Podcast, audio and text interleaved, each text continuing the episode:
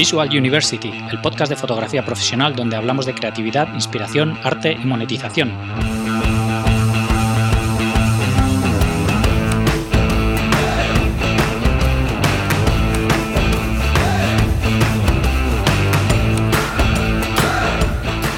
Bienvenidos al episodio 37 de Visual University.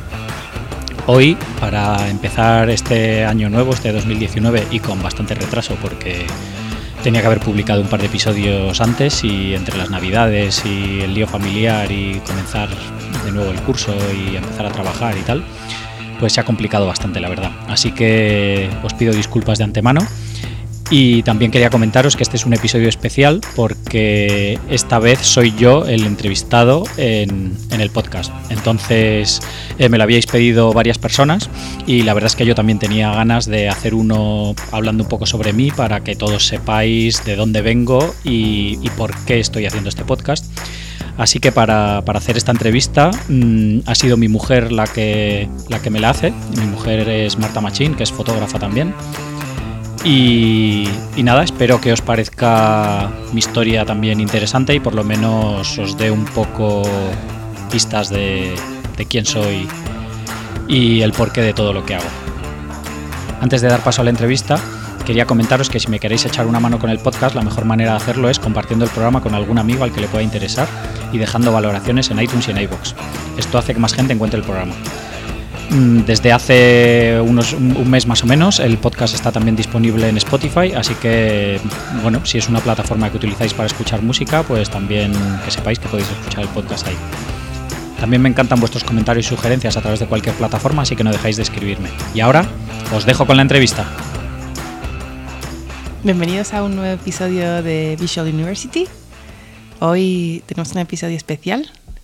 Eh, hola, soy Marta, la mujer de Gonzalo, Em, yo también soy fotógrafa y mm, hoy vamos a entrevistar a Gonzalo para que le podáis conocer un poco más y que os cuente más cosas de su vida y de su trayectoria como fotógrafo. Hola Gonzalo. ¿Qué tal Marta? Eh, nos ha costado al final hacer este episodio. Te cuestan todos y este que lo tienes en casa, eh, mucho más. Sí, sí. Bueno, para todos los que no te conocen, cuéntame un poco quién eres y a qué te dedicas y de dónde vienes. Vale, pues soy Gonzalo Manera, soy fotógrafo. Bueno, todos ya, si habéis escuchado algún episodio del podcast, pues ya más o menos eh, algo sabéis de, mí. Y, nada, soy fotógrafo, me dedico sobre todo a fotos de deporte, eh, principalmente editorial y comercial, no, no tanto eh, pues de deportes más comunes como tipo fútbol o algo así, sino un poco más cosas más preparadas y más de bici, de cosas de gimnasio, de, nieve, un poco, un poco variado, la verdad. Y, nada, soy, soy de Madrid, he vivido siempre a las afueras de Madrid y, y nada, y poco más, la verdad. Em, cuando eh, dices eh, que haces sobre todo comercial y editorial, eh, ¿a qué te refieres con eso? ¿Trabajas con, periódicos, con revistas, con marcas? ¿A qué te refieres con eso? Sí, pues sobre todo el editorial es con revistas principalmente. Trabajo con un grupo grande que se llama Motorpress, que tienen un montón de, un montón de revistas y tienen de todo tipo, de coches, de motos, de un montón de cosas y entre ellas tienen muchas de deporte. Eh, trabajo con, todas estas revistas, pues, pues eso, haciendo, haciendo todo tipo de artículos. he estado muchos años centrado en, en mountain bike, con una revista que se llama Bike, y ahora principalmente trabajo con, con una que es más multideporte, que se llama Sport Life y entonces ahí pues hago de todo, hago desde fotos de natación a fotos de cosas de gimnasio, de crossfit, de eh, cualquier cosa, la verdad. A veces eh, una piragua, eh, cualquier cosa relacionada con el deporte. Así que es bastante variado, sobre todo. ¿Y la parte comercial? Y la parte comercial, pues es un poco lo mismo, pero para enfocado a marcas de marcas de, cosas deportivas, ¿no? Pues una marca de bicis que necesita pues fotos para un catálogo o hacen una presentación de un modelo nuevo y necesitan fotos de todos los periodistas que van a, la presentación para, para, luego publicar en sus propias revistas y todo esto. Eh, pues un poco, un poco así. Eh, el lado comercial y el lado editorial de, del deporte. Eh, ¿Y cómo has llegado a esta especialización en concreto? O sea, quiero decir que eh, sé que lo has hablado con muchos otros fotógrafos eh, en este podcast, como eh, un poco eh, tu vida personal eh, marca un poco tu especialización dentro de la fotografía, pero uh -huh. lo que quiero es que me cuentes es cómo, has, o sea, un poco la, la, la doble vía esa de cómo tu vida personal ha hecho que te dediques a eso más profesionalmente. Concretamente a la fotografía sí. de deporte. Sí. Pues bueno, siempre he sido muy aficionado al deporte desde, desde pequeño. Siempre he hecho pues todo tipo de deportes. Bueno, todo tipo no. En general no he sido muy aficionado a los deportes de equipo, de clásicos, digamos, de fútbol, baloncesto, balonmano, ninguna cosa de esas. Sino que siempre he sido más de deportes individuales, tipo pues eh, la bici, el skate, eh, snowboard, cosas así. Y entonces mmm, cuando empecé a hacer fotos ya patinaba y ya hacía snowboard y entonces para mí pues lo primero que, que me dio ganas de fotografiar fue cada vez que iba a practicar esos deportes con mis amigos, ¿no? Me llevaba la cámara a la montaña o al skatepark donde fuésemos y empecé a hacer fotos pues de mis amigos patinando, de, de todo lo que hacíamos. Entonces, para mí la cámara siempre ha sido una manera de retratar todo eso, ¿no? Ese, al final mi vida era todos esos deportes. Yo, de hecho, cuando, cuando terminé de estudiar COU, mi padre que me preguntó, estaba ahí nervioso para ver qué iba a estudiar y tal, y me preguntó que qué es lo que quería hacer. Y pues yo andaba súper perdido. Y, y, entonces me dijo, pero, pero a ver, en serio, ¿qué es lo que te gustaría hacer? De cualquier cosa. Y le dije, ¿en serio? Pues irme a la montaña a hacer snowboard, no, no quiero estudiar nada. O sea que para mí era, era una cosa que, que me encantaba. Y, y Pero entonces... ¿y, ahí en qué, qué, qué eh, papel juega la fotografía en eso? ¿Ahí ya tenías, o sea, ya estaba la fotografía ahí o todavía no?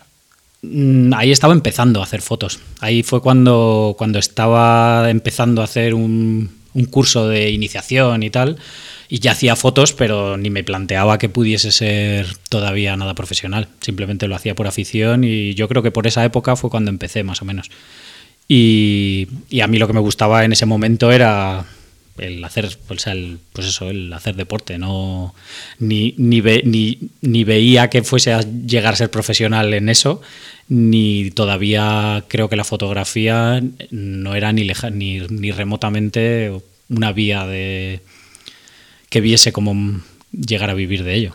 Pero tampoco te lo planteabas. No, no, tampoco me lo planteaba para nada. En esa época, pues imagínate, con 18 años, pues lo único que quería era irme a patinar con mis amigos y me daba igual todo. Y, y cómo fue, o sea, cómo fue el momento en el que empezaste a pensar en que, que te podías dedicar a fotografía? Porque hiciste el curso este de, de, ya lo has hablado en otros podcasts también, que hiciste el curso este de la casa de Majadahonda, de la, de, de la sí, juventud. De la juventud. Y y bueno, obviamente hacías fotos de tus amigos y patinando, haciendo snowboard y demás. Eh, pero ¿cómo es el momento en el que piensas que, que, realmente puedes vivir de ello? ¿Y cuándo se te hace necesario también vivir de ello? Claro. Pues la verdad es que necesario fue bastante tarde porque mis padres siempre han sido bastante flexibles en, eso, nunca me han metido presión de tienes que ponerte a trabajar y irte de casa ni ninguna cosa, todo lo contrario, en mi casa siempre han estado muy a gusto, o sea, siempre eh, han sido muy abiertos en todo eso y nunca han tenido problema de que estemos en casa y todo lo contrario. Yo creo que mi madre en realidad no quería que nos fuésemos de casa ni nada. y, y, entonces eh, empecé a hacer fotos, pues poco a poco, al final, el mundillo del patín y del snowboard en esa época era muy reducido comparado con lo que es ahora, ¿no? Y había pocos fotógrafos, había varias revistas, o sea que era un mercado que funcionaba, pero que había todavía en España, sobre todo, era muy pequeño. Entonces, en cuanto empecé a hacer fotos, pues fue relativamente fácil empezar a publicar y a mandar a alguna revista alguna foto y tal. Y de hecho la primera foto que salió publicada mía fue en una revista de snowboard, pero era una foto de patín. Hmm. Era como una especie de mini entrevista, lo que llamaban un checkout de un, de un chico, de un chico de aquí de Madrid. Y entonces tenía pues como una foto grande y una mini entrevista con él, que, que hablaba un poco pues de dónde era, los sponsors que tenía, los años que iba patinando, pues esas cosas. Y entonces, a partir de eso, como yo estaba en Madrid y la revista esta era de Barcelona, pues me iban llamando para, pues para hacer más cosas de, de otra gente de por aquí, o como también subía mucho al Pirineo y tal, pues empecé a hacer fotos por allí. Y al principio, bueno, sacaba algo de dinero, pero claro, como vivía en casa de mis padres y mi única preocupación era patinar y subir a la montaña, pues al final me servía para, para eso, para pagarme esas cosas. Entonces, eh, realmente no lo veía todavía como una forma de vivir, sino que para mí era algo que pagaba mi estilo de vida dentro de, de que me lo pagaban mis padres prácticamente todo, que vivía Pero en ahí, casa de mis estaba, padres. ahí estabas estu- estudiando todavía o no? Sí, sí, ahí estaba estudiando todavía. Claro, cuando empecé a publicar las primeras fotos estaba en la carrera todavía. ¿Y qué estudiaste? Pues empecé estudiando físicas, porque me encanta la física, pero la carrera me parecía lo peor, la verdad. Entonces aguanté, por presión de mi padre, aguanté tres años, que hice primero y segundo, y, ya me la abandoné, dije, esto no puede ser, no puede ser. Y lo otro que me encantaba era pues el, deporte, entonces eh, quería hacer INEF, y a una semana de las pruebas físicas me hice un esguince en un tobillo patinando, que mi madre casi me mata. Y no entré, claro, en, no pasé las pruebas físicas. Entonces mi otra opción era magisterio de educación física. Y luego pensaba continuar y hacer INEF y tal, pero ahí ya, eh, a lo largo de los años que estuve haciendo educación física, que eran tres años solo, que eso sí que lo terminé, eh, ya, ya publicaba fotos con bastante continuidad y tal, y ya tenía muy claro que, que no iba a dedicarme a eso, que quería terminar la carrera porque pues ya que había empezado ya no iba a dejar las medias también. Pero, pero de hecho, según terminé la carrera, ya fue cuando me fui a vivir a, a Cerler a- en invierno y ya empecé a hacer temporadas y a vivir en la montaña. Y entonces la fotografía era como una forma de mantener, mm, o sea, más bien de mantener el estilo ese de vida que querías llevar en la montaña más que un, una carrera profesional, por decirlo de alguna forma, Sí. o no. O ya Sí, te lo planteabas. a. Mm, pues yo creo que todavía no. Yo creo que en esa época todavía andaba un poco con la cabeza llena de pájaros y, y no sé, pero en realidad lo que tenía ganas era de irme a la montaña a hacer snowboard. Entonces esto pues me, me pagaba eso. De hecho al principio incluso tuve que dar algo de clases de snowboard y alguna cosa así para que no me daba todavía la fotografía. Era, al final era un mercado muy pequeño también España.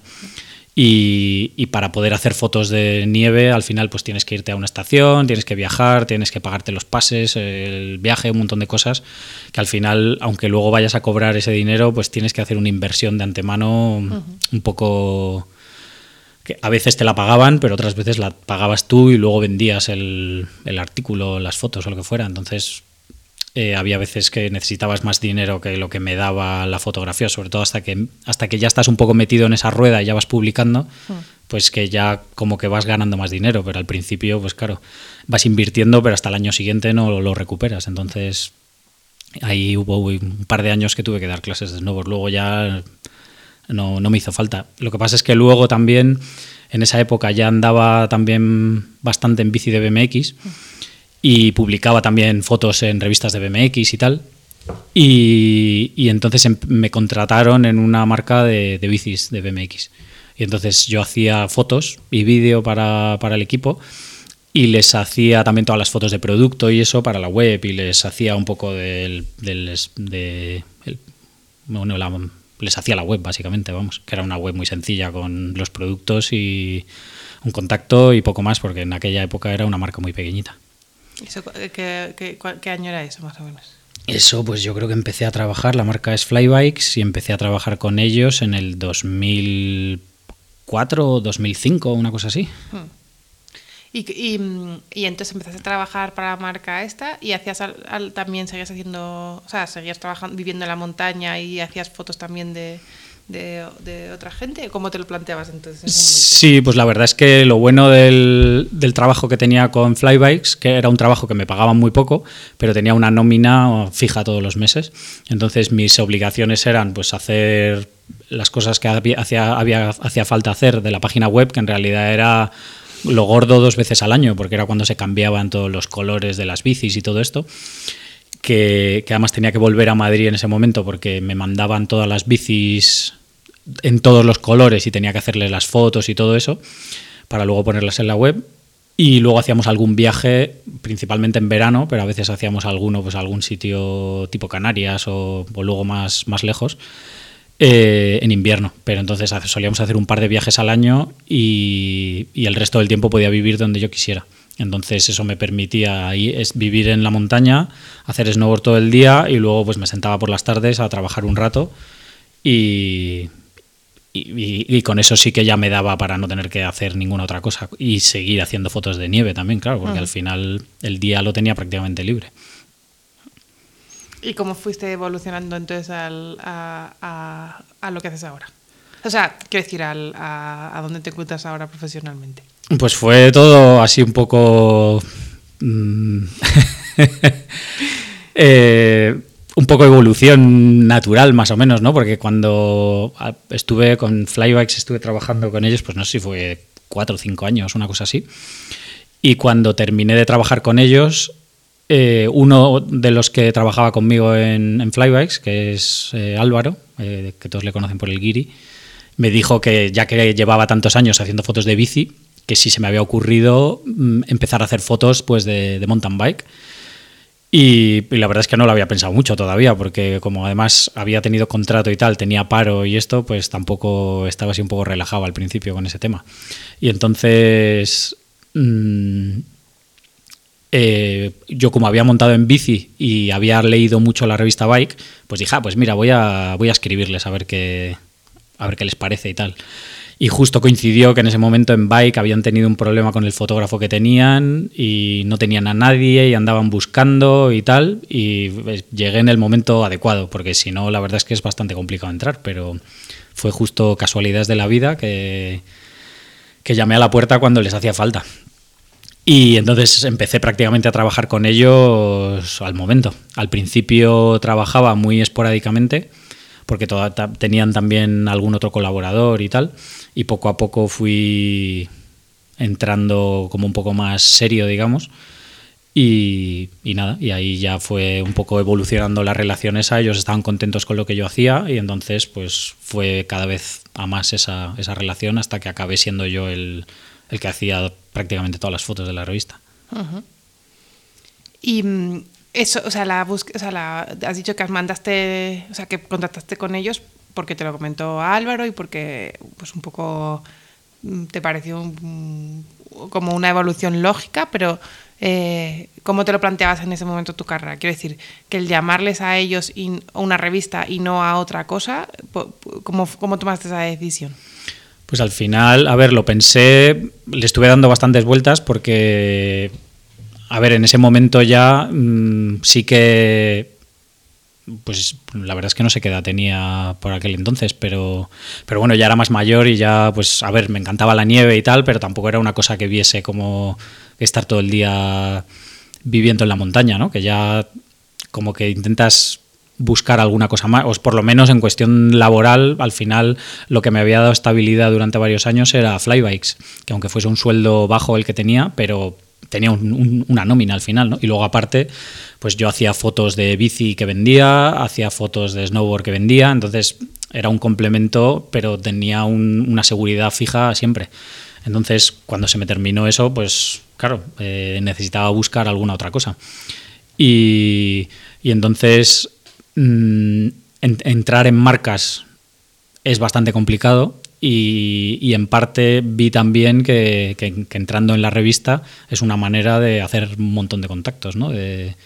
porque al final trabajas con, la revista que trabaja con las marcas y poco a poco van viendo tu trabajo y todo y es una manera de darte a conocer en, un sector el trabajar editorialmente. ¿Y cómo, eh, cómo había cambiado tu vida. Entonces, quiero decir, eh, te planteaste también eh, que ya era el momento de dejar de vivir en la montaña y, a- y dedicarte más plenamente a la fotografía, porque digamos que en, que en ese momento hay, una, hay un cambio de estar haciendo fotos de, en- o sea, para Fly y para la montaña y pasas a hacer una cosa completamente diferente en otro sitio también bastante diferente. A nivel profesional, Sí, sí, sí. esa- aparte de las ramificaciones personales que pudiera tener, que también son importantes, pero a nivel profesional, eh, o sea, había, había más factores, en plan de, jo, pues es que justo en ese momento no había mucho movimiento en el sector snowboard o estaba decayendo y... Pues sí, a ver, el sector de la nieve, a partir de cuando, cuando empezó la crisis del 2008, el sector de la nieve llevaba ya un par de años de crisis porque había habido dos inviernos muy malos.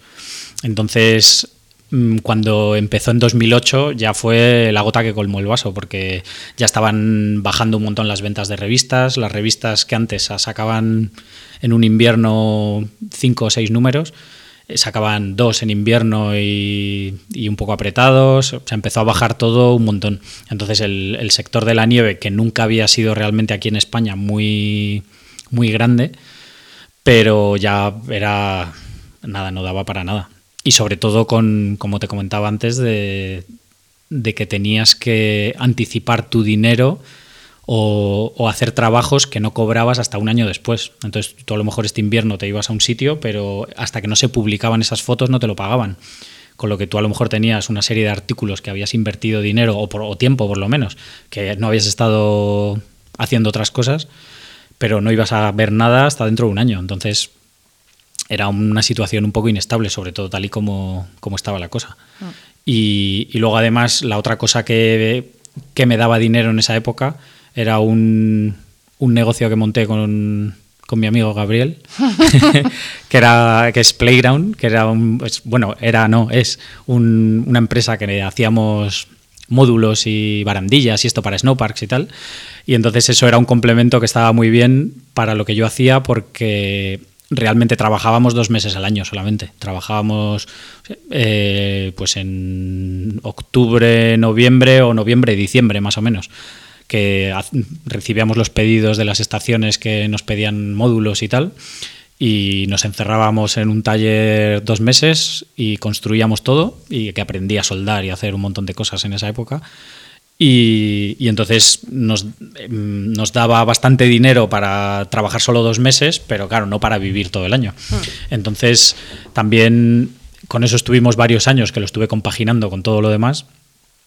Y, también llegó un momento en el que en el que estaba cansado de, mm, de meterme en un garaje dos meses y además que cuando nos metíamos en el garaje era trabajar de sol a sol y porque teníamos que terminar y no queríamos estar ahí metidos tanto tiempo. Entonces era trabajar a muerte durante ese tiempo. Y, ya llegó un momento en el que no, no me apetecía hacer eso, no me apetecía estar soldando y tal, me apetecía mucho más que era lo que realmente me gustaba hacer fotos. Entonces fue cuando en, en Bike también se fue formalizando un poco la cosa, que cada vez ya contaban más conmigo. Y claro, eh, llegó un momento que yo era el que hacía la gran mayoría de fotos. Pero claro, si, si en ese momento desaparezco dos meses, eh, se se van a buscar a alguien para hacer esas fotos. Y a lo mejor cuando vuelva ya no. ya hay alguien con el que están. que a, lo mejor están igual de contentos o más o menos que conmigo, pero si esa persona no se va a ir luego el año que viene, otros dos meses, que no les va a dejar colgados, pues al final tuve que hacer ahí un poco de una elección, ¿no? De, de, continuar con, con la nieve y con ese estilo de vida y tal, o, o centrarme más en, en la fotografía, que era realmente en ese momento lo que más me gustaba. Y bueno, pues vamos a volver, porque no hemos hablado mucho de cómo empezaste con la fotografía, así que hemos hablado de lo de la Casa de la Juventud de Majadahonda, pero, mm, o sea, ¿cómo empiezas tú con la fotografía? ¿Por qué te emputaste al curso ese? O sea, ¿era una cosa que siempre te, perdón, que te haya gustado siempre?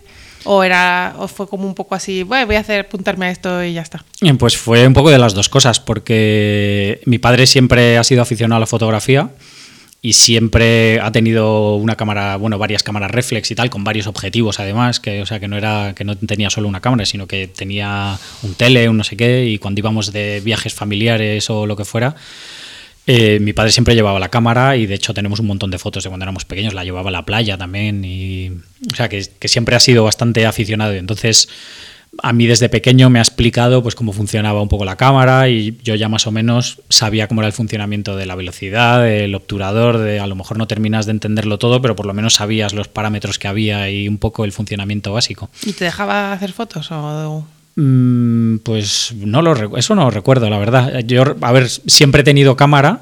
Hmm. Mm, no la, pues, la de mi padre empecé a utilizarla cuando me apunté al curso, hmm. pero antes siempre había tenido pues cámaras de estas más compactas o siempre había, pues en cuanto salieron las cámaras esas que eran de, un, de usar y tirar, pero que eran acuáticas, que podías meterlas debajo del agua, pues también ya enredaba con esas cámaras en la piscina y cosas así. Pero pero yo creo que la de mi padre no recuerdo usarla antes de, empezar con la fotografía. Y, bueno, era una cosa, tampoco te voy a decir que, me, que, que, fuese muy aficionado, pues me llamaba la atención, pero tampoco no pasaba de ahí. Y, y uno de los amigos con los que patinaba se apuntó al curso este de la Casa de la Juventud y que era un curso que duraba todo, todo el año, todo el año escolar. Entonces empezaba pues eso en septiembre y terminaba en junio. ¿Cuántos años tenías? Pues tenía y estaba en o en último año de instituto, primer año de carrera, una cosa así.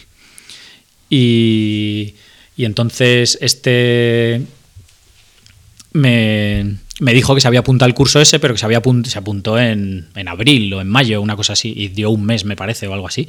Y el tío estaba emocionado. Decía, guau, es la bomba, el profesor es súper majo, no sé qué, ¿por qué no nos apuntamos el año que viene juntos, el curso entero, tal cual? Y, y me, me gustó la idea y entonces me apunté. Y al final él, no sé por qué, se rajó y no se apuntó. y yo ya estaba apuntado y dije, pues ya lo hago. Y, la verdad es que ahí fue cuando empecé a usar la cámara de mi padre, porque en el, en el, en el curso te, prestaban cámaras y no tenías ni nada. Pero claro, si tenías, pues al final no tenías que compartir la cámara con nadie, porque hmm. tenían una o dos cámaras que era repartir de todos los que no tenían. Entonces, pues cogí la cámara de mi padre y empecé a hacer fotos. Y, y ese fue el, comienzo. De, ahí empecé, la verdad es que el, profesor era muy majo, como decía mi amigo, y, le, encantaba, le encantaba la fotografía y le encantaba enseñar. Entonces estaba muy bien porque, a ver, realmente transmitía esa pasión por la fotografía y cuando a ti te interesaba, pues también se volcaba un montón en, enseñarte y en transmitirte.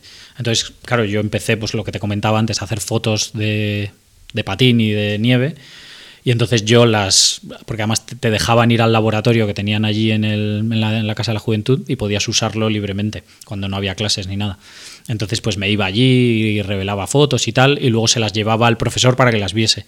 Y entonces él pues me daba feedback de las fotos de, pues mira, él no tenía ni idea ni de patín ni de nieve, que el, el digamos el, el lado técnico del deporte pues yo lo entendía al final porque yo los practicaba, pero, pero él me, los, me las criticaba desde el punto de vista fotográfico, pues a lo mejor de encuadres de, o de exposición o de, o de que estaba movida porque había usado la velocidad incorrecta o cosas así. Y, y entonces, como él veía que yo estaba interesado y le llevaba fotos y se las enseñaba y tal, pues él también me ayudaba más que a lo mejor a otros alumnos, ¿no? Por, porque yo demostraba ese interés. Y la verdad es que aprendí un montón. En, fue en dos años, que además era un curso que valía nada, valía 20 euros al mes, me parece, o algo así. Y, aprendí mogollón ahí, la verdad. Y mm, esto, eh, la cosa esa que dices de, o sea, es como el entusiasmo ese por como por sacarle el partido al, curso, eso crees que lo, lo, has seguido teniendo después con la fotografía? O sea, porque al final, o sea, al final ha sido, ha sido al curso, pero en cierta manera o sea, tienes una progresión de eso desde ese momento que, que, en gran parte es autodidacta. Que ¿Cómo lo has manejado eso? Pues no sé, yo creo que en parte porque, bueno, a ver, me gustaba mucho hacer fotos y sobre todo yo creo que en parte también era porque combinaba las dos cosas que me gustaban, ¿no? Que al final hacía, hacía fotos, pero también hacía fotos de, deporte. Entonces, mm, pues siempre eh, muchas veces era una excusa para también hacer cosas, ¿no? Que a lo mejor quedaba con gente para ir a patinar a sitios que no conocía para ir a hacer algunas fotos o con gente que, que eran buenos y que podía publicar sus fotos y así. Entonces era como, no sé, la verdad es que nunca me, nunca me lo había planteado así, analizar eso, pero, pero bueno, yo creo que viene de ahí, de, de, que eran dos cosas que me encantaban, ¿no? El, deporte, el, el patín, el snowboard y, y, hacer fotos y, y mostrar eso, ¿no? sí, pero o sea, lo que yo te preguntaba en realidad es, eh, o sea, técnicamente, digamos, cómo te lo has planteado eso eh, a lo largo de la carrera, tu carrera profesional, quiero decir que tú has, empezado haciendo el curso y tú, eh, o sea, te organizabas, eh, por ejemplo, para hacer unas fotos que querías hacer porque te interesaba probar esta cosa o, esta otra cosa, o lo sigues haciendo, o sea, quiero decir, es una cosa que digas, como, pues decías, hago fotos a mis amigos haciendo snowboard, haciendo skate, y entonces... Mm, les planteabas cosas en plan de, ah, pues mira, podríamos hacer esto porque me interesa hacer unas fotos así con este ángulo, con este flash, o quiero probar a aprender a hacer esto, o eh, te planteabas esas cosas o era un poco más bien eh, como salga. No, sí, sí que me lo planteaba, porque había, había veces que íbamos pues a hacer fotos eh, por la noche para para hacer pues exposiciones largas y meter un flash y claro en, además en el, en el, mundo del patín eh, ha habido mucha gente mm, que empezó a usar flashes súper pronto cuando en ningún deporte ni nada se utilizaban flashes externos y disparadores remotos y cosas así y en la nieve se empezó a utilizar también. Entonces yo, claro, yo mamaba todo eso sin parar porque no paraba de ver revistas de patín y cosas así y entonces siempre quería probar pues todas esas cosas que veías y estaba horas ahí viendo las fotos a ver cómo las habían hecho de, de, ángulos, de qué objetivos usaban, qué iluminación usaban y todo y sí que organizaba pues esas sesiones nocturnas para probar flashes, eh, pues largas exposiciones, fotos con trípode, fotos movidas, fotos, probaba un montón de cosas. Y, también pensabas en cosas, o sea, como has dicho antes, pues estas que las voy a vender, no sé, te lo planteabas de antemano en plan de, bueno, pues voy a hacer este tipo de foto que es la que probablemente pueda vender aquí, o lo hacías simplemente por eh, porque era lo que te gustaba y, y, ya está. Quiero decir, cuando te planteabas esas, o sea, esas fotos de, ah, vamos a hacer unas fotos de exposición lenta, tal. Ah, no, esas fotos las hacía por, por enredar y por aprender, no por sin ningún tipo de de aspiración de venderlas para nada. Porque ahí ni te planteabas siquiera vivir de eso. ¿cómo? No, no, no. ¿Y después?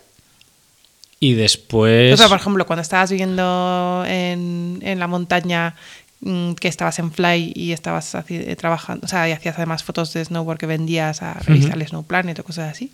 Ahí, por ejemplo, las, o sea, si ibas a hacer fotos eh, te lo planteabas de antemano, pensabas a lo mejor en qué tipo de fotos ibas a vender más fácilmente o simplemente eran las fotos que, te apetecía hacer y ya está. Eh, pues hacía las dos cosas, pero sí, o sea, sí que hacía fotos porque me gustaba y luego de repente alguna cuadraba y la podíamos vender, pero, pero, en, pero en general sí que, sí que planteaba cosas, porque al final las revistas a lo mejor te pueden comprar una foto suelta o alguna cosa así, pero o una marca mm, pues de uno de, de, los de su equipo o algo así, una foto buena, te pueden comprar una foto suelta. Pero normalmente las revistas buscan algo más como algo, más historia, ¿no? Digamos, mm. como pues a lo mejor quieren hacer una entrevista con una persona y quieren una serie de fotos de esa persona, pues eh, unos retratos, unas fotos de acción de de un salto, otras más de nieve polvo, otras, o sea, buscan un poco de, variedad. de, entonces, cuando, cuando te planteabas algún tipo de, de cosa así para una revista, que había algunas veces que te las podían encargar, decir, mira, vamos a hacer una entrevista de fulanito, eh, necesitamos fotos. Pues te lo planteabas ya así, o había otras veces que decías, va, pues yo creo que este chaval les puede interesar, tal. Entonces hacías todas esas fotos de antemano y luego se las mandabas y decías, mira, yo creo que esto os podría cuadrar, tal. Y ya cuando les mandabas las fotos y se las enseñabas, pues muchas veces te la compraban porque ya, ya, ya les dabas el trabajo hecho prácticamente, ¿sabes? De, toda la historia que necesitaban. O sea, las preguntas estas van, en realidad lo que quiero saber un poco es, o que me cuentes es, cuando em, realmente tú crees que no solo ves que, que, puedes empezar a vivir la fotografía, sino que tu mente empieza a pensar de, de esa forma un poco más eh, en, eso, en vivir de ello y venderlo y, en, establecerte profesionalmente, ¿sabes lo que te digo? O sea, porque al final, digamos que hay un momento en el que sí que tú estás haciendo, te lo estás pasando muy bien haciendo fotos con tus amigos y hay otro momento que dices, no, esto es lo que, esto es lo que, eh, ese paso de decir, no, voy a vivir de esto y entonces me lo tengo que plantear. ¿Eso, ¿Eso es una cosa que te hizo clic en el cerebro o hay un momento en el que digas, aunque sea posterior y que digas, ah, no, pues fue aquí?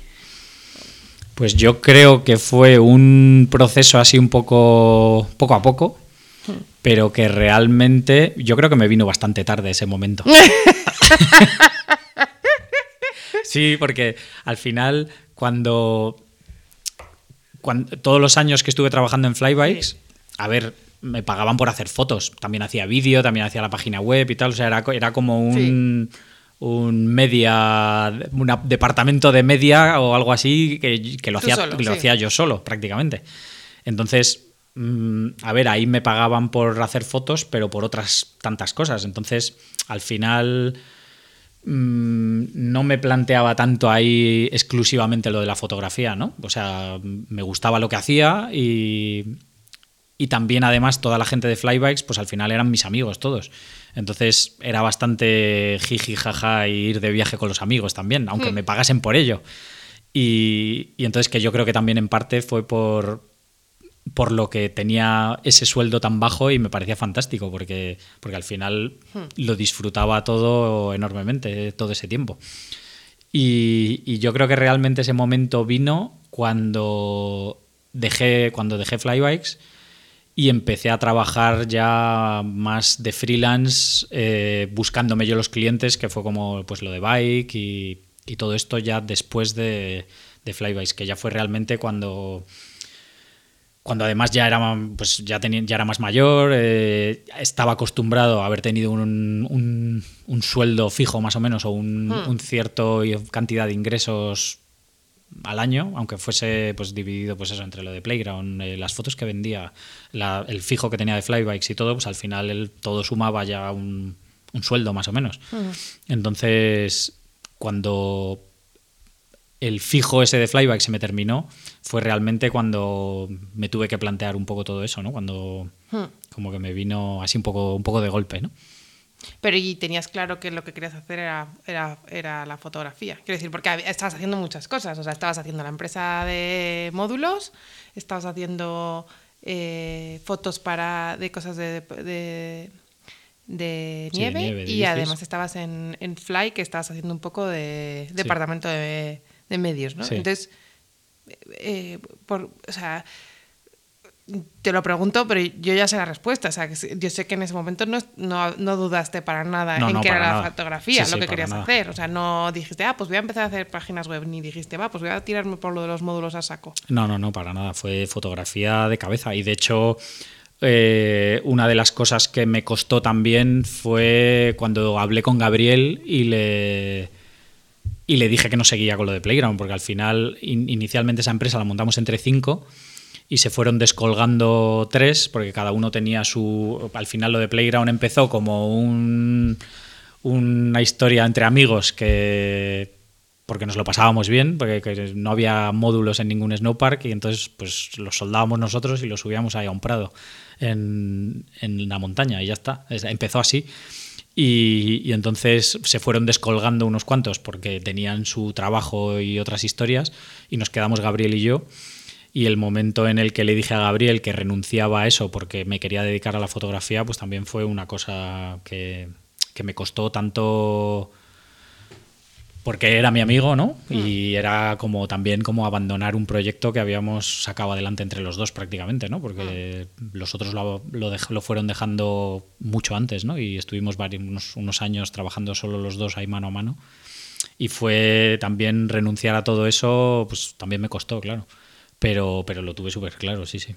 ¿Y, la, ¿Y tu vida personal cómo influyen esas decisiones que vas tomando? Quiero decir, em, o sea, para mí al final las, las, decisiones de trabajo no solo es el trabajo en sí, sino qué tipo de vida quieres llevar y que y cómo te planteas el futuro, ¿no? O sea, y no sé si ha habido todavía te, te, lo planteabas ya o ya todavía solo era una cuestión de tengo que trabajar, me busco el trabajo donde sea. Mm, no, fue, a ver, ya esto, esto lo sabes ya, que por ahí apareciste tú en, mi vida. Bueno, pero quiero decir, eso ya lo sé, pero me, refiero sobre todo a si realmente te lo planteas. O sea, ¿esas son cosas que piensas eh, conscientemente o no? O, ¿sabes? No sé, que si realmente es un proceso consciente de decir, jo, pues si quiero hacer esto, pues tengo que ponerme a buscar trabajo aquí o... Sí, sí, sí. Fue pues lo que te comentaba antes de, de que poco a poco empecé a trabajar más seriamente con, Bike. Eh, y llegó un momento en el que estaba muy metido y que, que fue cuando si desaparecía de allí, mm, pues iba a llegar un momento en el que, en el que iban a dejar de contar conmigo. Hmm. Y, además, pues poco a poco, la verdad es que me gustaba trabajar con ellos y, y en esa época además todavía pues era pues yo no sé si precrisis o sí, yo creo que sí, que todavía era más o menos por ahí y mm. entonces todavía había bastante presupuesto y viajaba bastante, iba a sitios que estaban muy bien, a presentaciones, a, organizábamos vía la propia revista, organizaba viajes para ir a hacer fotos, pues a, que ahora prácticamente no se hace, pero antes viajábamos bastante a sitios que al final son sitios chulos para poder hacer fotos bonitas. Entonces, Mm, en esa época estaba muy bien y luego además pues ya sabes que, estabas tú, que, tú vivías en Madrid porque trabajabas allí y entonces al final pues todo, todo iba encajando, ¿no? De, hmm. El trabajo mío de la revista estaba en Madrid, tú estabas en Madrid, eh, tenía que desaparecer los meses esos de trabajo de Playground desaparecía que me iba a Tarragona a trabajar y dejaba de trabajar, o sea, de, trabajar en bike y dejaba de verte. Y al final fue pues una decisión, a ver, que me encantaba la fotografía y todo, pero que al final también está claro que la vida ah. personal entró en esa ecuación sin duda, vamos. Se me había olvidado lo de Playground. No, me acordaba.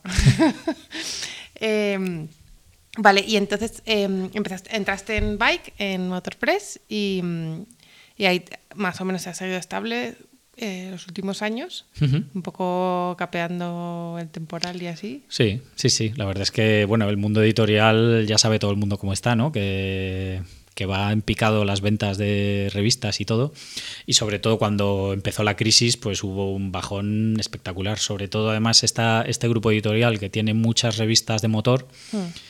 Porque las revistas de deporte al final, pues aguantaron unos años más bien, pero, pero las de motor, en cuanto se dejaron de vender coches y motos y todo por la crisis, pues yo creo que la gente que compraba las revistas las compraba para mirar comparativas de coches cuando se iban a comprar un coche o algo así, porque bajaron en picado espectacularmente. Mm. Entonces, pues la empresa tuvo que hacer un ERE, despedir a gente, recortar un montón de plantillas, que al final recortaron mucho del área de motor y muy poco del área de deportes, pero, pero está claro que afectó a toda la empresa, ¿no? Y redujeron presupuestos y colaboraciones y, bueno, ahí la verdad es que el director de Bike mm, apostó mucho por mí porque desde, el, desde la editorial incluso les llegaron a prohibir tener colaboradores externos, puesto que Motorpress es un grupo editorial grande y tenía una serie de fotógrafos contratados en plantilla que trabajaban para una serie de revistas y un día les mandaban hacer una cosa y otro día otra, pero tenían que ir allí, tenían su nómina y todo. Entonces, el, director de Bike estaba contento conmigo y con el maquetador, que también era colaborador igual que yo, y, luchó por nosotros y la verdad es que estuvimos allí en, en Bike pues trabajando a pesar de que se suponía que no se podía tener colaboradores, pues él nos aguantó y y, la verdad es que pues hasta el día de hoy, la verdad. Hmm. Que bueno, ya... Eh, bueno, tú lo sabes, pero desde hace un par de años o tres, yo creo, eh, he ido dejando poco a poco de trabajar con, con, la revista de bicis y enfocándome más en otras revistas como Sportlife y Train Hard. Y, y bueno, al final sigo igual de metido en el, en el grupo editorial, pero, pero bueno, he ido cambiando un poco de, de bicis a, a más multideporte como, como hago ahora, ¿no? Me resulta curioso estaba pensando ahora según lo estabas hablando, claro, yo, yo sé, o sea, evidentemente, sabes que yo sé de tus intereses y, tu, y, tus, y tus hobbies, pero que en el fondo, eh, orgánicamente, eh, ha sido como cambiando eh, tu, tu, eh, tu, práctica de deporte se adecuó bastante a las fotografías que haces. Quiero decir, Sí. cuando estabas haciendo snowboard hacías fotos de snowboard, cuando estabas montando en bici hacías fotos de bici. Eh, y ahora que estás como más centrado en el mundo del fitness o de CrossFit o como lo quieras llamar, haces más fotos de eso. Sí. Y pero que en el fondo, pero tampoco, mm, eh, no sé, ha sido una cosa así como muy... Sí, así, al final ha sido, no sé, no sé qué ha sido primero, si la gallina o el huevo, pero, pero sí, la verdad es que sí.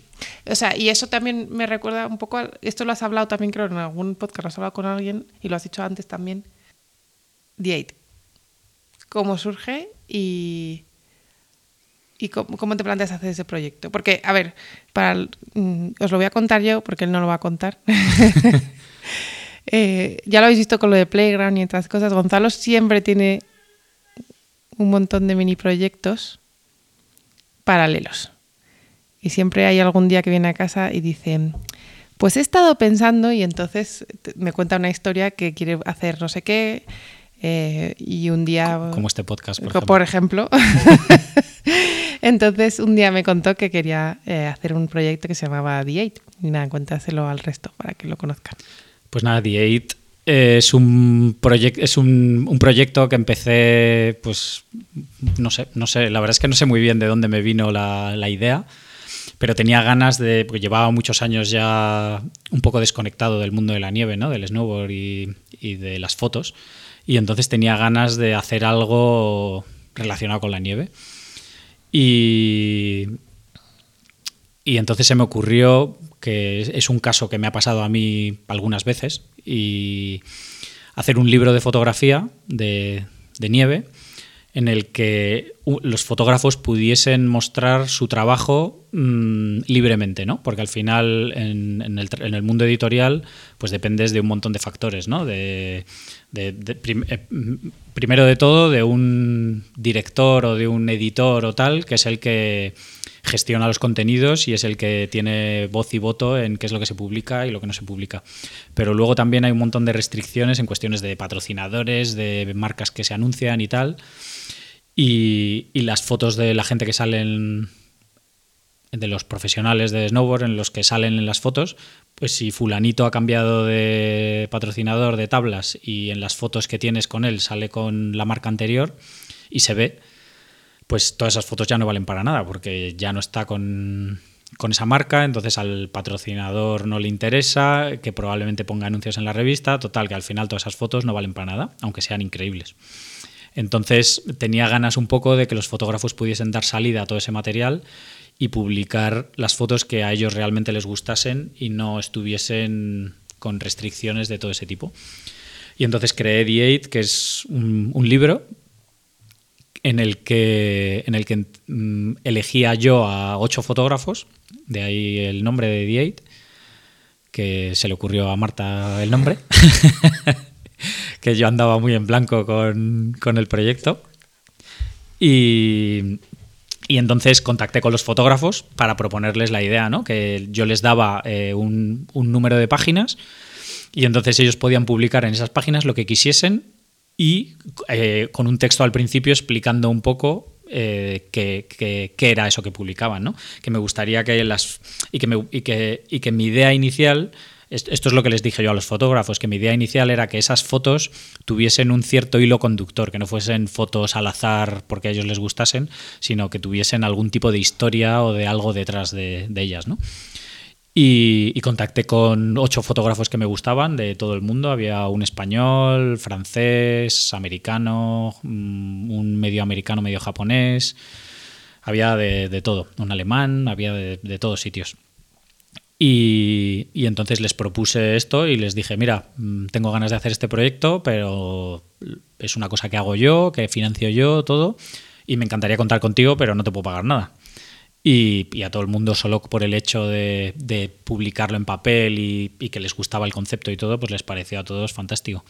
Y nada, y entonces pues mm, contraté a unos diseñadores gráficos especializados en diseño editorial que me hicieron pues un poco toda la imagen de, desde el logotipo a la maquetación del libro y todo. Y, nada, y publiqué el primer libro, que lo financié yo todo y me gasté una ruina en, en hacerlo.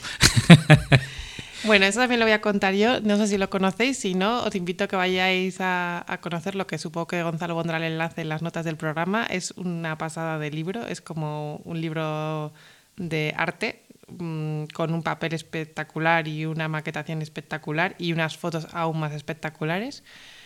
Gonzalo siempre lo dice, pero yo os lo voy a repetir también, que no solo es para los amantes del snowboard, que vale para cualquier, a cualquiera que le guste la fotografía, y es verdad, son unas fotos maravillosas. Eh, además era un proyecto en continuidad, cuéntalo también. Sí, la idea era que fuese un proyecto continuado en el tiempo, ¿no? Eh, sacar pues a lo mejor un número al año, una cosa así, y ir sacando pues ocho fotógrafos diferentes en cada edición. Pero, pero bueno, al final me gasté un montón de dinero en el primero y la verdad es que poco a poco recuperé todo lo que había invertido, pero la verdad es que no tenía ganas de volverme a gastar el pastón en, en hacerlo. Y intenté hacer una campaña de crowdfunding para financiar el segundo número, pero no llegó al, al presupuesto que necesitaba para poder hacerlo y entonces pues tuve que, tuve que dejarlo. Así que me da mucha pena, la verdad, porque, porque me encanta el proyecto y, y, de hecho el segundo número lo tenía pues ya con todos los fotógrafos y tenía las fotos, no lo tenía maquetado, pero lo tenía bastante encarrilado ya como para, para haberlo sacado. Pero bueno, me quedé ahí con las ganas a ver si lo mismo en el futuro, como es una cosa bastante atemporal, pues lo mismo lo, puedo retomar en algún momento. Eh, ¿Y el podcast? Y el podcast, pues nada, fue otra ventolera que me dio por ahí. pues nada, el podcast empezó. A ver, siempre, siempre he escuchado un montón de podcasts. Me encantan y la verdad es que escucho más podcasts que cualquier otra cosa, más que música y más que de todo. Cuando conduzco, cuando viajo, cuando todo. Eh, cuando friego los platos en la cocina estoy escuchando podcast. Entonces, eh, siempre me ha llamado mucho el, el medio, ¿no? el formato y, y, la cercanía con la que llegas a conocer a la gente con la que, a la que estás escuchando. ¿no? Porque cuando lees algo, mm, el tono y todo lo pones tú, ¿no? pero cuando escuchas a alguien hablar es como mucho más familiar, como mucho más cercano. Y, y tenía ganas de hacer algo y algo con la fotografía, que es lo que me gusta.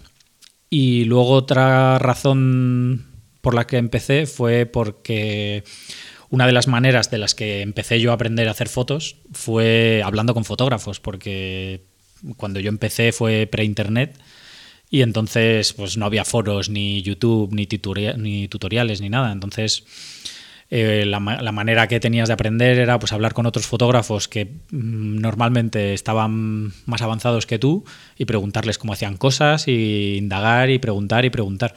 Y entonces yo he aprendido un montón de, de otros fotógrafos y, me sigue gustando mucho, ¿no? Ver cómo trabaja la gente, me apunto a workshops y cosas así, que más por, por la charla o por lo que te cuentan, ¿no? Es por luego ver cómo trabajan esos fotógrafos, cómo hablan con, con los clientes, con los modelos, con cómo enfocan, como todo, ¿no? Me parece súper interesante.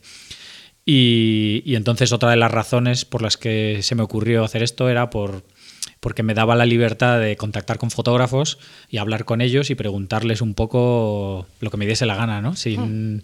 sin, sin que fuese un poco raro, ¿no? o sea, es decir, que yo a lo mejor conozco a alguien y me voy a tomar una cerveza con él y no es plan de ponerte a indagar y a preguntarle y a preguntarle y, y rascar un poco ahí de cómo cómo llevan su negocio, cómo empezaron, cómo, ¿no? Son mm. muchas cosas que me parecen interesantes, ¿no? Que al final eh, yo creo que la fotografía todo el mundo llega por pasión, pero hay tantos campos de, de diferentes dentro de la fotografía y tantas y no hay nada que esté bien o mal, sino que, que todo es es subjetivo, ¿no? Comple completamente. Entonces, a lo mejor incluso otro fotógrafo que hace el mismo tipo de fotos que yo se plantea el negocio completamente de otra manera, edita de otra manera diferente, hace todo de una manera completamente distinta y siempre puedes aprender de otras personas, ¿no? Entonces, mm. Me lo planteé por los dos lados, ¿no? Por hacer algo que me, que me gustaba y, y pudiese aportar al resto de la gente y por interés propio, porque me encanta hablar de fotografía y, y, y preguntar a otros fotógrafos cómo, cómo trabajan y cómo, cómo funcionan.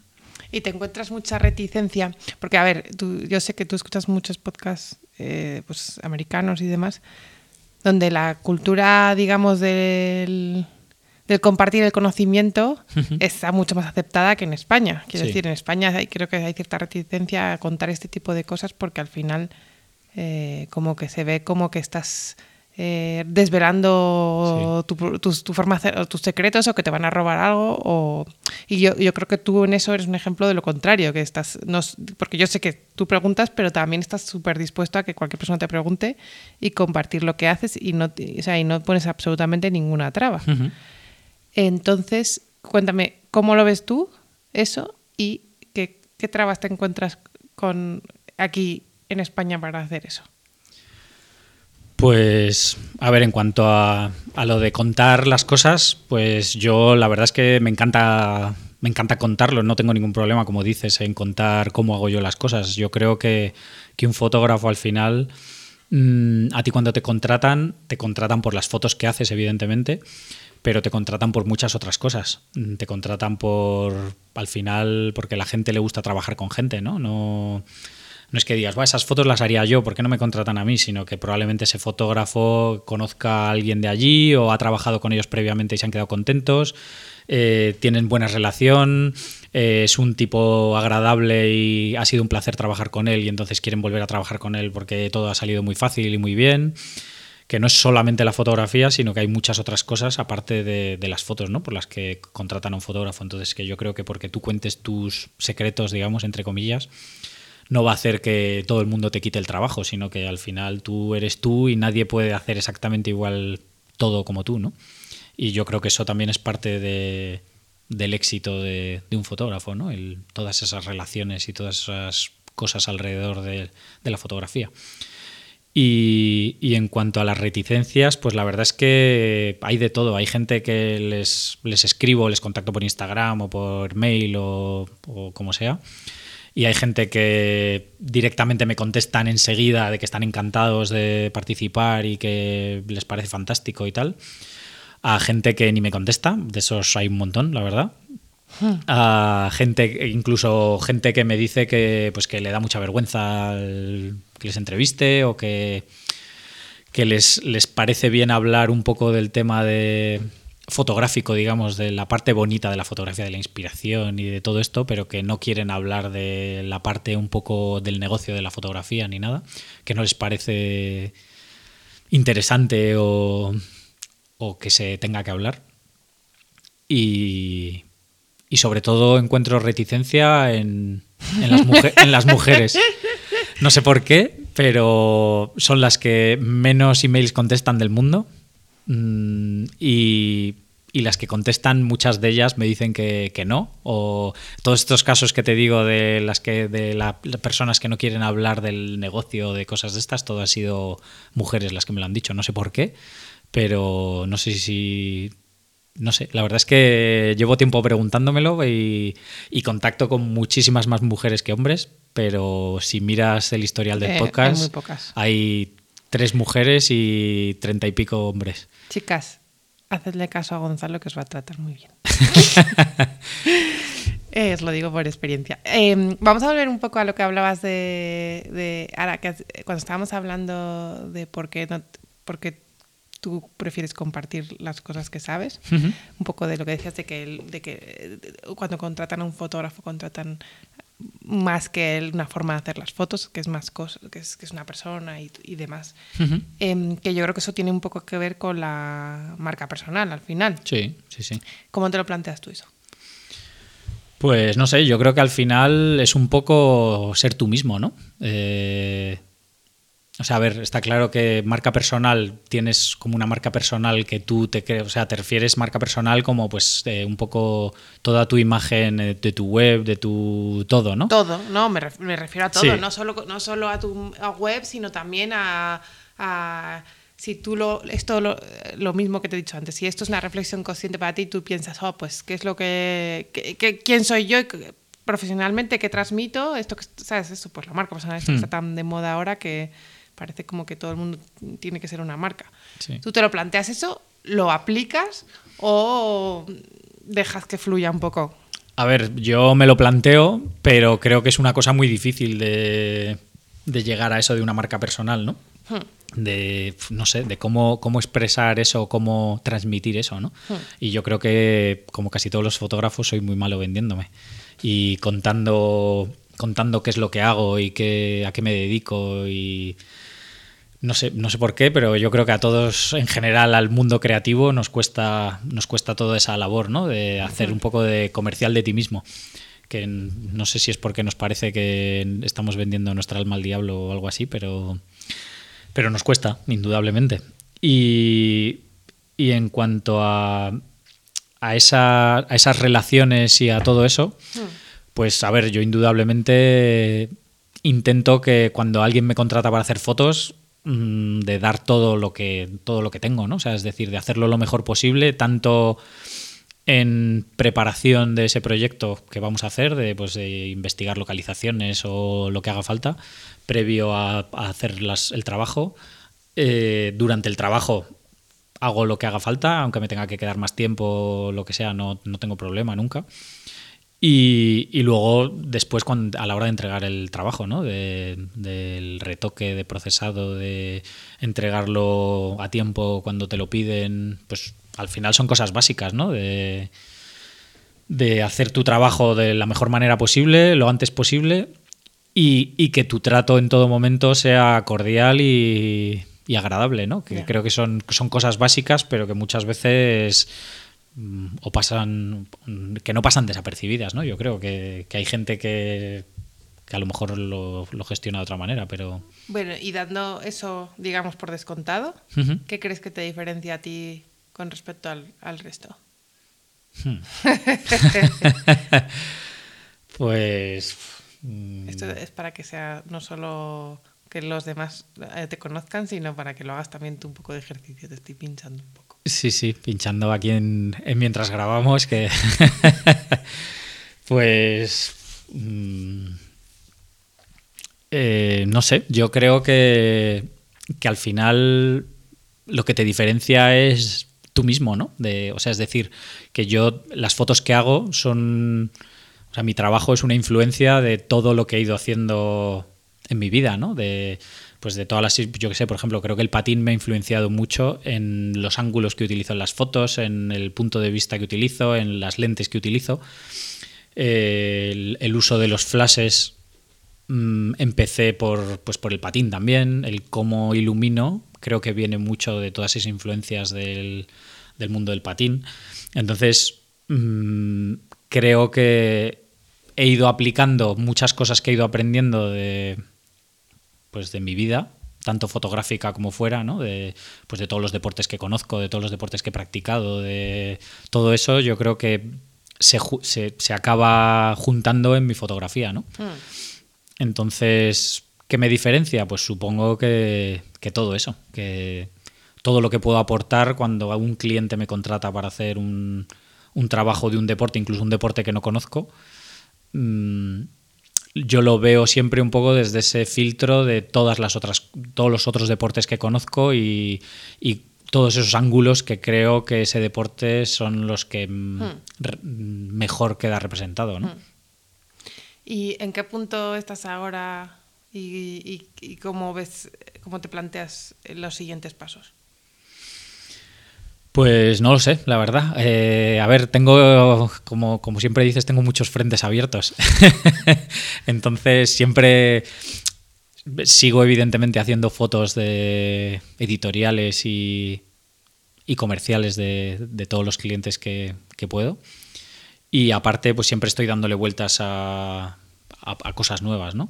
Entonces, una de ellas es eh, pues a través de este podcast, de ver, me gustaría poder seguir aportando más cosas y, hacer más cosas en, relación con todo esto de, poder transmitir y enseñar. Incluso me he planteado eso de, poder hacer cursos o conferencias o alguna cosa relacionada con, la educación, ¿no? De, de, pues un poco transmitir no solo mi conocimiento de, de la profesión de la fotografía, tanto del lado artístico de la fotografía como del lado del negocio. eh, sino también de otros fotógrafos, ¿no? De poder contar con, con otra gente, no sé si a través de cursos online o de hacer alguna cosa presencial de algún evento, no sé, me gustaría, me gustaría hacer algo relacionado con eso y seguir haciendo fotos, todas las fotos que, que pueda. Sí. que, y cuéntame algún trabajo que consideres que haya, que haya sido importante para ti, eh, por la razón que sea, a lo mejor a nivel profesional porque te ha abierto campo eh, para llegar a un sitio donde querías llegar o, a nivel, o porque eh, lo recuerdas con especial cariño, lo que sea, el que sea, la razón que sea, vamos. ¿Algún trabajo en concreto? Mm. Pues, a ver.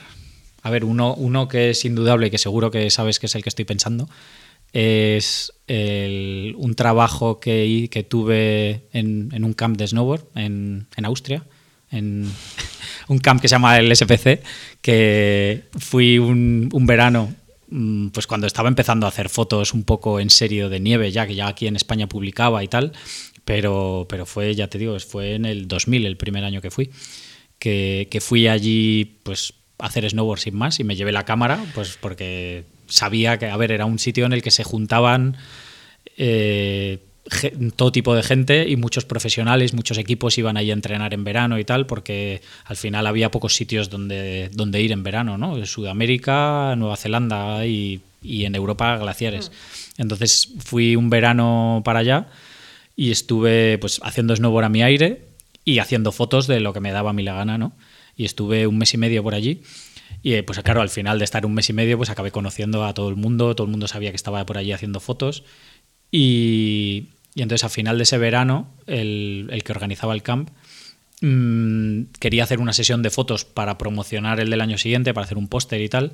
Y entonces a todos los fotógrafos que andábamos por allí nos dijo que le gustaría que participásemos y lo organizamos y tal y cual. Y, y entonces hicimos la sesión de fotos y luego él vio todas las fotos y eligió la que más le gustaba para promocionar la del año siguiente. Y entonces fue la mía la que más le gustó y, ya me invitó a volver al año siguiente mm, como fotógrafo del, camp que era un trabajo espectacular porque yo iba con todo pagado, eh, no tenía ninguna responsabilidad concreta de hacer fotos en algún momento, sino que yo iba a mi aire y hacía lo que me daba la gana prácticamente. Les daba fotos a ellos para promocionar el camp. Y, claro, yo allí conocí pues a gente, de, a revistas de todo el mundo y realmente ahí fue donde, em, aparte del, de lo bien que me lo pasaba, pero allí, allí fue realmente cuando empecé a publicar y a, y a vivir más de la fotografía de snowboard, porque ahí ya empecé a publicar, pues publiqué en revistas japonesas, en revistas europeas, en revistas americanas, y ahí realmente fue el el momento en el que, en el que empecé a publicar bastante más en serio. Y ahí, pues en cuanto al mundo de la nieve, marcó un antes y un después, sin duda. Mm. Lo que pasa es que luego el mercado de la nieve pues, bajó un montón y, y probablemente si a lo mejor me hubiese cogido y me hubiese ido a hacer temporadas a Estados Unidos o a Canadá o cosas así, pues a lo mejor hubiese, hubiese podido seguir metido en ese mundo, ¿no? Pero, pero en el momento tampoco, tampoco me lo planteé ni, nada. Y, y, cambié un poco de, rumbo, que fue también cuando empecé a trabajar en flybikes y ya un poco cambié de el, foco principal del, de la nieve al, a las bicis. ¿Y yo más adelante? Porque digamos que ese es un poco eh, un punto de, en el que pasas de, eh, de que la fotografía sea un poco un poco amateur. Sí. sí. A, ya planteado de manera más profesional, pero eh, con todavía bastante componente de. de, diversión. Y de, diversión y, subsistencia más que de, Sí, sí, sí. Entonces, el, siguiente eh, paso, que realmente es como ya no es mm, solo diversión, sino ya es más mi carrera profesional, cuál fue? Mm, a ver, yo creo que realmente el, primer trabajo así principal fue cuando entré en bike. Hmm. Porque, porque antes, a ver, había hecho trabajos para clientes y cosas, pero siempre pues, ya, ya trabajaba con Red Bull, por ejemplo, haciendo, haciendo cosas con ellos, con, con eventos en concreto, pero, pero por ejemplo, con, con Red Bull pues trabajas puntualmente en, en determinadas ocasiones al año, cuando tienen un cierto evento que les encajas tú como fotógrafo, pues por ejemplo, si hacen un evento de nieve, pues probablemente me llamen, o un evento de bicis, pero si hacen un evento de baile o de música, pues tienen sus fotógrafos para eso. Entonces, al final con ellos son, por ejemplo, trabajos puntuales que hacía, pero, pero no me daban para para centrarme solo en eso, digamos, ¿no? Pero cuando empecé a trabajar en bike, mmm, que ya tenía una regularidad y una responsabilidad, más o menos, con ellos, ¿no? Eh, yo creo que fue un punto de inflexión también importante. Una cosa que siempre pienso cuando escucho el podcast, que evidentemente, claro, no, tú no tienes la misma intimidad que tenemos nosotros como para hacer esta pregunta, pero es que al final eh, me, eh, con, con, la cantidad de gente tan variada que, que entrevistas que llevan unas vidas completamente diferentes, Uh -huh. eh, me, gust me, gustaría saber un poco más, no de su vida personal, obviamente, no detalles, pero cómo, se, cómo compaginan ellos su trabajo con su vida personal. Uh -huh. eh, si eso es lo que te digo, siempre es una decisión consciente, si eh, su trabajo encaja con su vida personal, si se lo plantean, o sea, porque por ejemplo tú, lo que has estado hablando hasta ahora, pues eso, es de que vivías en la montaña y, y entonces eh, la fotografía la encajabas de, de, la, de, forma que te permitía vi seguir viviendo así. Y luego uh -huh. cuando yo estaba en Madrid, te viniste a vivir a Madrid, pues buscaste una, un trabajo que, te, que, que encajase con esa vida. Uh -huh. eh, y ahora la situación también es diferente, en el sentido de que viajas mucho menos, estás eh, pasas más tiempo aquí y, y, y, al final eh, tu radio de acción es mucho más pequeño. Uh -huh. eh, cuéntame un poco, o cuéntales a, a, los que nos escuchen realmente un poco cómo es tu vida, eh, cómo encaja la fotografía y, y no sé, eh, si, si, estás satisfecho con eso o cosas que te gustaría cambiar o, o, o no sé, o mejorar. Pero ¿cómo es mi vida? ¿Te refieres a mi día a día? De... No, bueno, no tu día a día, pero tu vida personal. Quiero decir, pues mira, pues tenemos dos niños y entonces te ocupas de ellos, no te ocupas de ellos, viajas, no viajas, o sea, tu prioridad es estar con ellos o es estar haciendo fotos o entonces eh, quiero decir que si imagínate que si ahora te llaman para irte un viaje de un mes a hacer fotos a Rusia, eh, eh, es una cosa que buscas o no buscas, quiero decir, ¿me entiendes? Que hay gente sí. que, que, a lo mejor ese es su, su, es fotógrafo de viajes, por te poner uh -huh. un ejemplo, y, y, el hecho de tener familia o no, influye o no influye, o se lo plantea o no se lo plantea. Uh -huh. eh, yo sé que a lo mejor esa es una pregunta que puede parecer un poco femenina, pero es una cosa que me da mucha rabia, porque al final es como que es una pregunta que se le suele hacer a las mujeres, uh -huh. pero nunca se les hace a los hombres. Sí, es verdad. Y entonces mmm, yo siempre que escucho el podcast oigo a mucha gente, pues, no sé, eh, eh, pues eso, gente que viaja o gente que, eh, que a lo mejor ves que tienen eh, formatos de, o sea, eh, una forma de hacer fotografía muy intensa que requiere mucha dedicación. Y yo siempre pienso, ¿cómo gestionan eso con su vida personal y uh -huh. su familia y sus... y su forma de, hacer, de vivir, vamos, uh -huh. básicamente. porque a lo mejor hay algunos que viven o sea, quiero decir, por ejemplo, si, si, si entrevistas a un fotógrafo de snowboard, como lo has sido tú, pues a lo mejor vive en la montaña y, y, y se mueve por el mundo mmm, y su familia viaja con él, uh -huh. o no, ¿sabes? Sí. No sé. Eso es lo que. O sea, mmm, esta realmente es más una, una, pregunta que te regalo para que les hagas al resto de personas a las que Vale, pues nada, la, la, la, tendré en cuenta y la utilizaré en adelante, pero bueno, eh, yo, pues mi vida, eh, a ver, como, bueno, yo creo que ya lo he comentado alguna vez en el podcast, pero bueno, tengo, tenemos dos niños, un niño y una niña de 5 y 2 años, y para mí es súper importante pasar tiempo con ellos. Entonces, eh, a mí me, además me encanta, me encanta poder ir a recogerles al cole, me encanta poder llevarles al cole y, verles crecer, ¿no? Y, y, pasar tiempo con ellos. No, no me gustaría para nada que cuando crezcan recuerden que yo siempre estaba afuera, trabajando. Para nada. De hecho, a día de hoy intento pasar, bueno, lo tenemos organizado tú y yo, que por lo menos pasamos dos tardes cada uno a la semana con ellos. Y, entonces mm, puedo disfrutar de estar con ellos a, muchas veces intentando encajar el trabajo en, horas en las que no perdamos ese, ese, rato con ellos, ¿no? Pues de mientras están en el cole y cuando se van a dormir y, aprovechar todos esos huecos para poder encajar el trabajo, ¿no? Entonces, creo que a veces es complicado, pero, pero para mí es una prioridad, desde luego, el poder, el poder estar con, mi familia. Y cuando buscas, por ejemplo, eh, bueno, la primera pregunta es, que esta sí que la haces tú. ¿Haces búsqueda activa de clientes ahora mismo? Eh, pues menos de lo que debería, en realidad. Hmm. Sí, que, sí que lo hago y sí que contacto con marcas y intento ir pues, a ferias y intento ir a, eventos y cosas donde, poder hacer contactos, pero, pero creo que al final debería hacerlo más, sin hmm. duda. Estoy seguro de que, de que debería hacerlo más. O sea, la primera parte era por, si lo haces y segundo, sí, cuando buscas, o sea, si realmente el eh, eso era, tu vida familiar entra en esa ecuación al pensar en, en, la parte profesional, en, en, qué tipo de clientes busco o si, porque quiero decir que imagínate que no vas a pedir a, lo mejor o no vas a intentar conseguir un trabajo en Italia porque no hmm. quieres irte, ¿sabes? No, hombre, mm, al final también creo que el tipo de trabajo que hago yo es, o sea, no es como un fotógrafo de viajes, ¿no? Que a lo mejor, si, como has comentado antes, que si de repente le encargan un trabajo en